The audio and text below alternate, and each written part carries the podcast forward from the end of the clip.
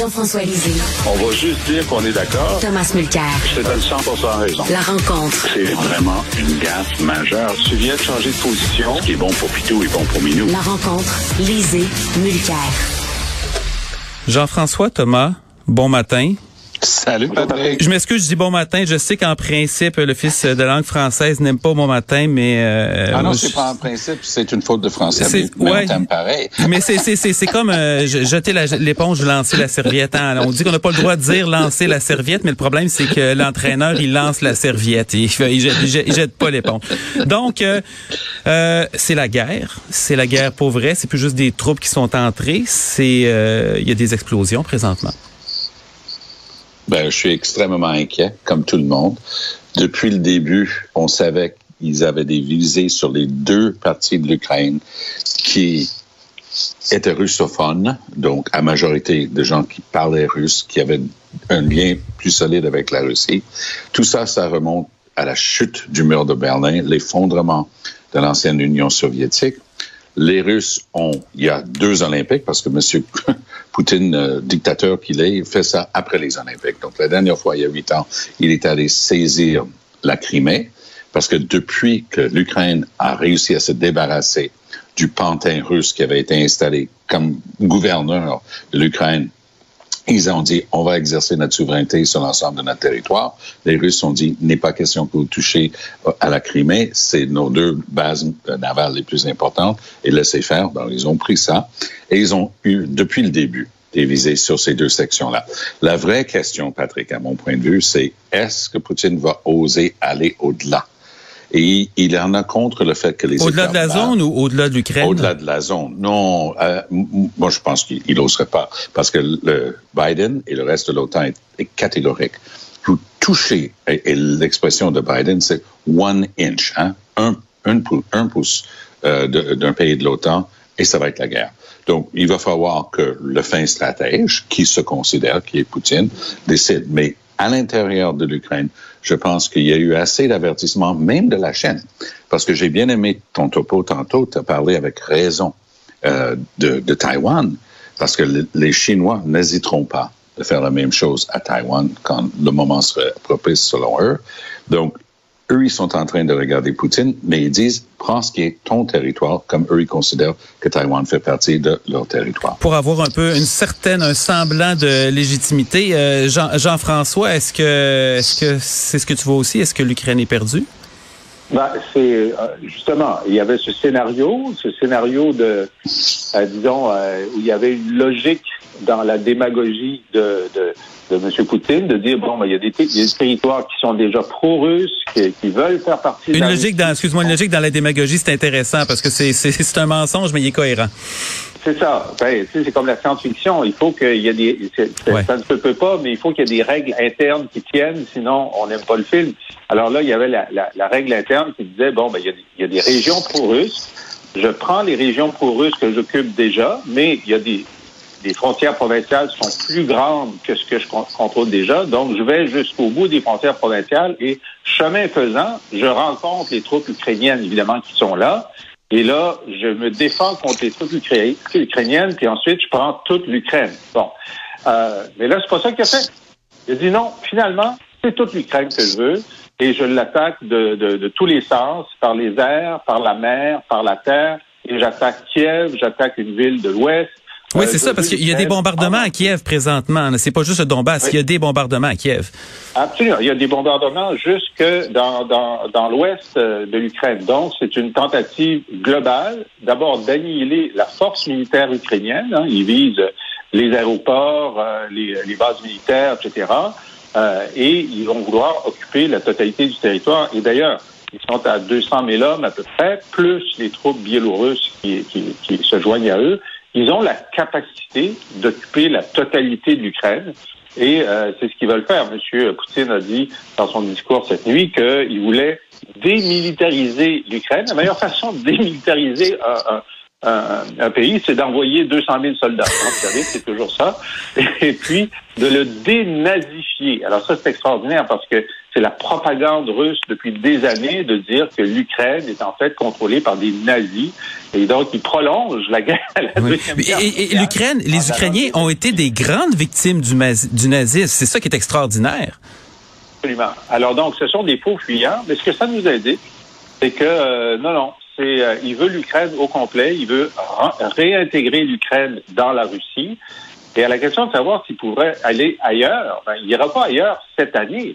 Mais maintenant qu'il a pris la Géorgie, la Crimée, l'Ukraine, ben, les autres pays qui considèrent qu'ils font partie de, de, la Russie historique, ce sont euh, la, la, Lituanie, euh, la Latvie et euh, les trois pays, les trois pays qui sont en, en, bordure, qui ont, qui ont acquis leur indépendance. Mais oui, les États baltes les trois États baltes qui considèrent qu'ils sont font partie de la, la, Russie historique. Alors ça, ce sera peut-être pour dans cinq ans. Hmm. Dans ce cas-ci, par exemple, il y a évidemment il y a l'engagement de l'OTAN, c'est-à-dire un, un, une attaque contre un État de l'OTAN est une attaque contre tous les États membres, mais euh, il y a aussi des États dans, en Asie centrale qui, euh, ça serait peut-être plus facile de prendre de l'expansion de ce côté-là. Je veux vous entendre aussi, euh, évidemment, sur ce qui est arrivé à Ottawa, où on est passé de la loi sur l'état d'urgence après les camions, qui était devenu, qui était une question de confiance, et finalement, l'urgence est disparue en 48 heures. Euh, qu'est-ce qui s'est passé, Thomas? Selon l'information que j'ai pu obtenir, Trudeau était très inquiet, et nous, on en a parlé hier, très inquiet de ce qui allait se passer au Sénat. Ça aurait été quand même téméraire pour un Sénat non élu de ne pas suivre le mouvement des élus de la Chambre des communes. Il y a deux chambres dans notre Parlement, comme on le sait. Donc, Trudeau, en disant, j'en ai pas besoin, l'état d'urgence est levé, ça continue de s'appliquer pour la partie où ils peuvent le mettre en vigueur juste par décret, ce qu'il a fait dès le départ. Ça prenait le poudre de perlimpinpin à la fin, cette approbation de la Chambre des communes. Ça m'étonnerait énormément que le Sénat ose dire non maintenant parce qu'ils vont dire, ben, on va approuver pour que les poursuites entamées contre les gens qui ont enfreint la loi puissent continuer parce que si jamais le Sénat disait non, ces poursuites tombaient. Donc ça, c'était une situation intolérable. Donc j'ai l'impression que Trudeau, même si il mange une mornifle parce que les gens vont dire, mais d'une journée à une autre, tu as changé d'idée. La réalité, c'est que la loi continue de s'appliquer dès qu'il l'a dit. Et tout, ce qui s'est passé avec la police, lorsque tout le monde est venu pour mettre fin à ce truc-là, et les poursuites qui s'entament, puis il y a des gens qui sont tenus en prison en attendant le procès, les pires. Moi, je pense que dans l'ensemble, Trudeau réussit à garder le NPD avec lui parce que Singh était très mal à l'aise vers la fin de ce truc-là. Et même s'il a l'air un peu fou, pour les raisons qu'on vient de dire, je pense que Trudeau, dans l'ensemble, il a réussi à mettre fin à, à la situation et les partis d'opposition vont continuer de dire que c'était inutile. Mais je pense que Trudeau, dans l'ensemble, sur la balance des probabilités, va sortir 51-49 en faveur de Trudeau, ce truc-là. C'est assez serré, mais c'est pas une victoire éclatante. Euh, Jean-François, est-ce que Trudeau a pris un peu sa perte finalement avant que ça soit pire? Ben, est-ce que ça allait être pire? Euh, je veux dire, ça fait complètement désordre. Alors, il avait été incompétent pendant la crise. Il avait tenté de reprendre euh, la direction des, des, événements avec la loi des mesures d'urgence. Il avait été chanceux parce que le démantèlement de la, du siège s'était bien passé. Et là, il avait la légitimité d'abord de la Chambre pour sa loi et il devait avoir la légitimité du Sénat parce que la loi dit qu'elle doit avoir euh, le vote, l'appui des deux chambres, hein, des, des deux chambres du Parlement. Et là, il ne l'a pas. Alors, ne l'ayant pas, euh, il fragilise un peu la situation légale de la loi face aux, poursuites qui vont avoir lieu, parce que donc cette condition d'application de la loi n'est pas remplie. Euh, probablement, ce n'est pas plus grave que ça, mais en tout cas, c'est un argument parce que la loi s'appliquait jusqu'à ce qu'elle euh, soit ratifiée. Maintenant, euh, je veux dire, c'est sûr que le meilleur scénario, ça aurait été d'attendre que le Sénat l'approuve jeudi ou vendredi, et ensuite, dimanche ou lundi matin, dire, bon, ben, maintenant que ça fait déjà une semaine que, que, que c'est appliqué, que les deux chambres l'ont approuvé, on constate que ce n'est plus nécessaire, et donc, le lundi, euh, lorsque euh, la Chambre des communes allait se réunir, il pouvait dire, bon, maintenant, c'est levé. Ça, c'était le scénario logique, légitime, euh, Mais... et là, c'est comme un coït interrompu. Euh, lundi soir, c'est essentiel. Ouais. moi, moi, personnellement, j'avais une panne de désir avant. Là, c'est-à-dire, il y, a des questions qui commencent à se poser. Tu vas dire, et qui commencent sur la compétence de M. Trudeau. Puis là, je reviens un peu en arrière parce que à, ces, à ces débuts, là, quoi qu'on en pensait, là, mais pour des poignées de main avec M. Obama, euh, quand quand ça allait bien, les, les Sunny Ways, il y avait deux jeunes dirigeants s'envoyaient une image un rajeuni au euh, de l'Amérique à l'Occident. Euh, c'était très bien. Et euh, mais là, quand à chaque fois qu'il y a une situation où ça chauffe un peu, que soit qu'il y, a une crise ou simplement euh, un certain sens politique à avoir. Par exemple, être présent à la, une fête, euh, un congé national pour se rappeler d'événements tristes qui avaient été instaurés par euh, le gouvernement. je parle évidemment des pensionnats autochtones et M. Trudeau s'en va s'en va sur la plage, il est aux abonnés absents. Ça, il commence à avoir une espèce de récurrence dans ce genre d'investissement, d'événements là, non? Oui, mais c'est pour ça que je suis persuadé, mais sincèrement persuadé que M. Trudeau euh, est en train de préparer son départ doucement. Probablement à la fin de cette année, il annoncera que se déclarer victorieux dans tous ses dossiers et dirait tout simplement au Parti libéral de commencer à préparer l'après Trudeau, euh, qui va consister, si lui il obtient ce qu'il veut, à faire gagner Chrystia Freeland. Elle, devenait, elle deviendrait la première chef femme du Parti libéral du Canada parce que c'est intéressant. Il y a cinq partis à la Chambre des communes. Le seul qui a jamais eu de femme comme chef, hmm. c'est le Parti libéral qui se déclare tout le temps euh, féministe. Et ensuite, elle devient par le fait même seulement notre après Campbell, notre deuxième femme première ministre. Oui, je, je suivre Campbell, par exemple, c'est peut-être euh, c'est peut-être un mauvais présage. Ben, c'est tellement bien dit parce que c'est dans mon expérience, c'est jamais Jojo d'être la préférée ou le préféré de la personne qui est en train de sortir. Kim Campbell a été placée là parce que Mulroney a utilisé tout ce qui lui restait comme force pour faire passer Kim Campbell devant un certain Jean Charest. Hmm. Euh, Jean-François, euh, est-ce que, je sais pas, est-ce que M. Trudeau a déjà su pourquoi qu'il voulait être premier ministre? Parce qu'on a vu qu'il voulait être là, mais moi, j'ai, j'ai contrairement à d'autres dirigeants, j'ai, j'ai jamais vraiment eu l'impression de savoir pourquoi. Qu'est-ce qu'il voulait faire? Est-ce que, est-ce que ça se peut un peu qu'il y ait une, espèce de, de, panne intellectuelle euh, pour dans sa motivation à être premier ministre? Ben, c'est sûr qu'il y avait l'appel du destin. Hein? Euh, et ensuite, le fait que euh, du destin familial et le fait qu'il y avait un vide euh, abyssal au sein du Parti libéral euh, fédéral après toutes ces, ces défaites, Dion, Ignatieff et compagnie, et que c'était un genre d'électrochoc. Moi, je me souviens d'amis au Parti libéral du Canada, je leur disais, ben voyons, ce professeur de théâtre qui fume du pot, vous pensez qu'il va être le chef, vous dites, regarde, ça va tellement mal, ça prend un électrochoc, puis au moins il y a un nom de famille. Bon, et ensuite, il faut dire que euh, il a euh, les attentes étaient basses et il a constamment euh, dans, dans, dans, les campagnes et surtout dans sa campagne qu'il a portée au gouvernement surpris en étant meilleur qu'on pensait. Et il incarnait non seulement un genre de renouveau, mais aussi il était woke avant le temps, il était très multiculturaliste, c'était il était proche d'Obama, tu l'as dit Patrick. Donc on sentait bon, c'était un mini Obama et euh, il a réussi à, se faufiler là-dessus. Mais ensuite, on a vu que euh, bon, c'est sûr qu'il a des positions plus progressistes que disons, Jean Chrétien ou Paul Martin, euh, mais euh, il y a il y a c'est pas il n'est pas très habile politiquement. Puis à la liste de, de ses absences, on peut dire aussi, il n'est pas allé voter pour sa propre loi des mesures d'urgence, qui est quand même extraordinaire.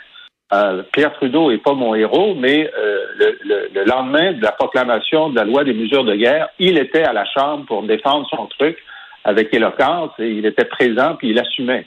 Alors.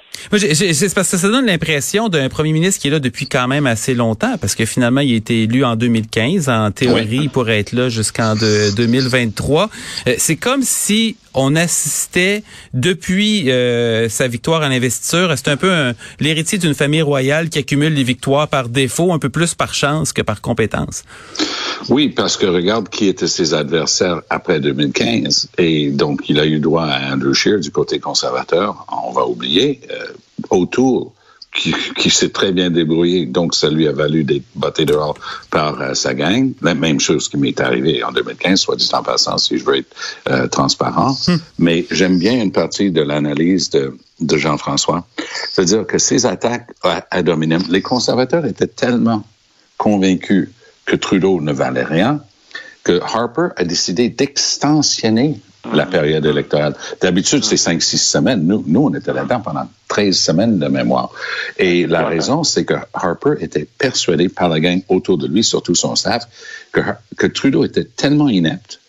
Tout ce qu'il fallait faire, c'est de le montrer au public. C'était exactement l'inverse qui s'est passé. Trudeau était correct parce qu'il avait mémorisé ses lignes dans les débats. Trudeau était très bien en, en entre-gens puis en contact humain pendant la campagne. Puis finalement, de semaine en semaine, de semaine en semaine, de semaine en semaine, le public disait Ben, il n'est pas si pire, le jeune, là. On va arrêter d'exagérer. Je pense que si Harper avait fait exactement le contraire, c'est-à-dire avoir fait une, une campagne la plus courte possible, peut-être il aurait pu faire coller ça. Mais sa pub not ready, là, ce gars-là n'est pas prêt, ça n'a jamais collé. Est-ce qu'on euh, la prochaine fois est-ce qu'on va avoir un, un peu plus euh, un peu plus de contenu? Jean-François on est encore euh, on est à l'ère des campagnes Instagram Ben, ça dépend qui, euh, qui va être là. Si c'est euh, Freeland, euh, ben là, elle a écrit un vrai livre. Je l'ai lu. C'était une excellente euh, journaliste économique. Elle était invitée dans tous les grands débats internationaux sur les questions financières, etc. C'est quelqu'un qui a vraiment de la profondeur. Si c'est Mark Carney, c'est la même chose. Il a été, tellement bon comme gouverneur de la Banque du Canada qu'il a été embauché pour être gouverneur de la Banque du Royaume-Uni. C'est quand même extraordinaire. Donc là, on s'en va vers des candidats qui vont avoir de la profondeur. Du côté du côté des, conservateurs, on peut détester les positions de Pierre Poilievre. C'est un gars qui, euh, qui est capable de débattre, euh, qui, a, qui a beaucoup d'informations à sa, disposition. Et si c'est Jean Charest, ben Jean Charest est capable de débattre aussi. Alors peut-être que dans l'ère post-Trudeau, on va être au- une coche au-dessus sur, euh, sur la capacité de débattre et sur la qualité du français. Faudrait Oui. c'est ce qui est non non négligeable hein, parce qu'on a dit cette semaine il a dit que ça va être un vote de confiance envers la confiance euh, envers le gouvernement. Donc ça, ça fait saigner les ça fait saigner Ouais. les oreilles un peu.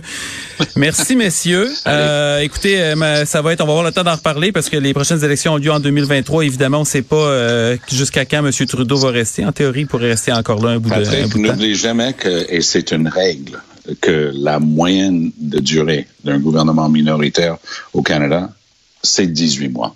Ça peut être un petit peu plus comme la dernière fois, Ouais. mais c'est rarement très différent. Ça tourne toujours aux alentours de 18 mois.